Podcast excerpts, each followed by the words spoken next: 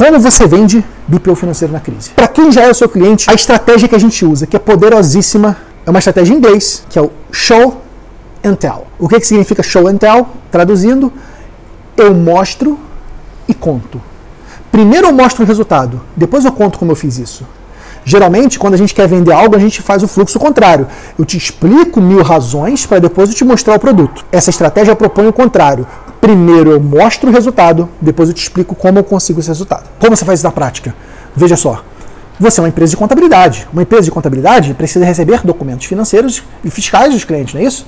Afinal de contas, você precisa fazer contabilidade. O que, que você faz com seus clientes? Pega os documentos financeiros dele. De preferência, o documento do último mês. Se for um cliente que te manda todo mês, pega esse documento do último mês. Detalhe, parêntese, sem falar com ele, tá? Sem falar nada com o teu cliente. Contrata um sistema financeiro. Pode ser qualquer sistema que você mais gostar. Todos eles fazem essa função muito bem. Mas contrata um sistema financeiro online. E nesse sistema financeiro, faz a conciliação financeira tudo que entrou no extrato bancário, você vai lançar lá no sistema financeiro. Tudo que saiu, você vai lançar. Tudo que entrou, você vai lançar. De maneira que os saldos estejam batendo, ok? Dia por dia vai estar batendo saldo com saldo. Classifica tudo que entrou, tudo que saiu. O que tem documentação, você lança lá na conta certa, na categoria financeira certa. Lembrando, estou falando de controle financeiro, não estou falando de contabilidade. É um plano de contas financeiro, entradas, saídas e saldos. Não é um plano de contas contábil, contas de resultado e contas patrimoniais, ok? São coisas diferentes. Você tem que ter essa clareza. Muitos contadores confundem. Vamos supor que faltou documento. Uma saída que não está explicada, não tem documento nenhum. Aí você lança numa categoria de saídas a identificar. Você não sabe o que é, saídas a identificar. De maneira que os dois sistemas, o extrato bancário ou os extratos bancários e o extrato do teu sistema financeiro, eles vão estar iguaizinhos, vão estar com o mesmo saldo inicial e saldo final. Se possível, para ficar mais bonito ainda, faz dos últimos três meses, para ter um período um pouco maior de análise e você faz uma call com o teu cliente, uma conferência de vídeo, já que você não pode visitá-lo agora no momento da crise. Meu cliente, tudo bem? Aqui é o Pedro, estou te ligando porque eu estou com um projeto de ajudar os empresários a superar essa crise. E eu sei, a gente atende dezenas, centenas de empresas e a gente tem aqui uma série de estratégias para te ajudar. Só que para que essas estratégias funcionem, eu preciso saber como é que está o resultado da sua empresa. Você pode me mostrar, por favor, o relatório financeiro da sua empresa do mês passado? O que, que a maioria dos clientes vai falar para mim? Como fala? E, Pedro, não consegui fechar o relatório não, cara.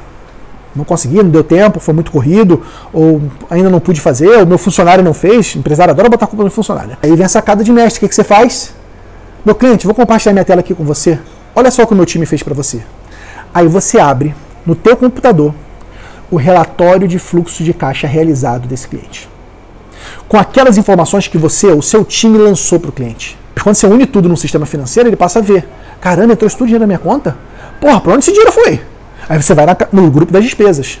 Olha só, você pagou tanto de impostos ou não pagou impostos, mas olha, custo matéria-prima, você comprou tanto de matéria-prima, mas atenção, olha, as tuas vendas aumentaram, mas a tua matéria-prima aumentou mais rápido. Você comprou mais estoque? Ou você comprou a um preço mais caro? Como é que foi o teu financeiro? Você comprou, você está com estoque maior ou você comprou mais caro? E aí você vai conversando com o empresário com base naqueles números. E no final dessa conversa, você já deve saber, mas eu posso te garantir que o empresário vai estar encantado. Falar, caramba, nunca tinha pensado dessa forma na minha empresa. Eu nunca tinha tido esse, esse tipo de, de conversa. E você reforça, como um bom vendedor, é verdade, empresário.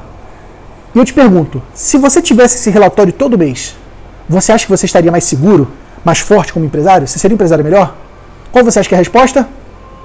É claro! E aí, nesse momento, aí sim, depois de mostrar para o empresário, aí sim você vende. Você fala, empresário, bacana, eu posso fazer o seu controle financeiro.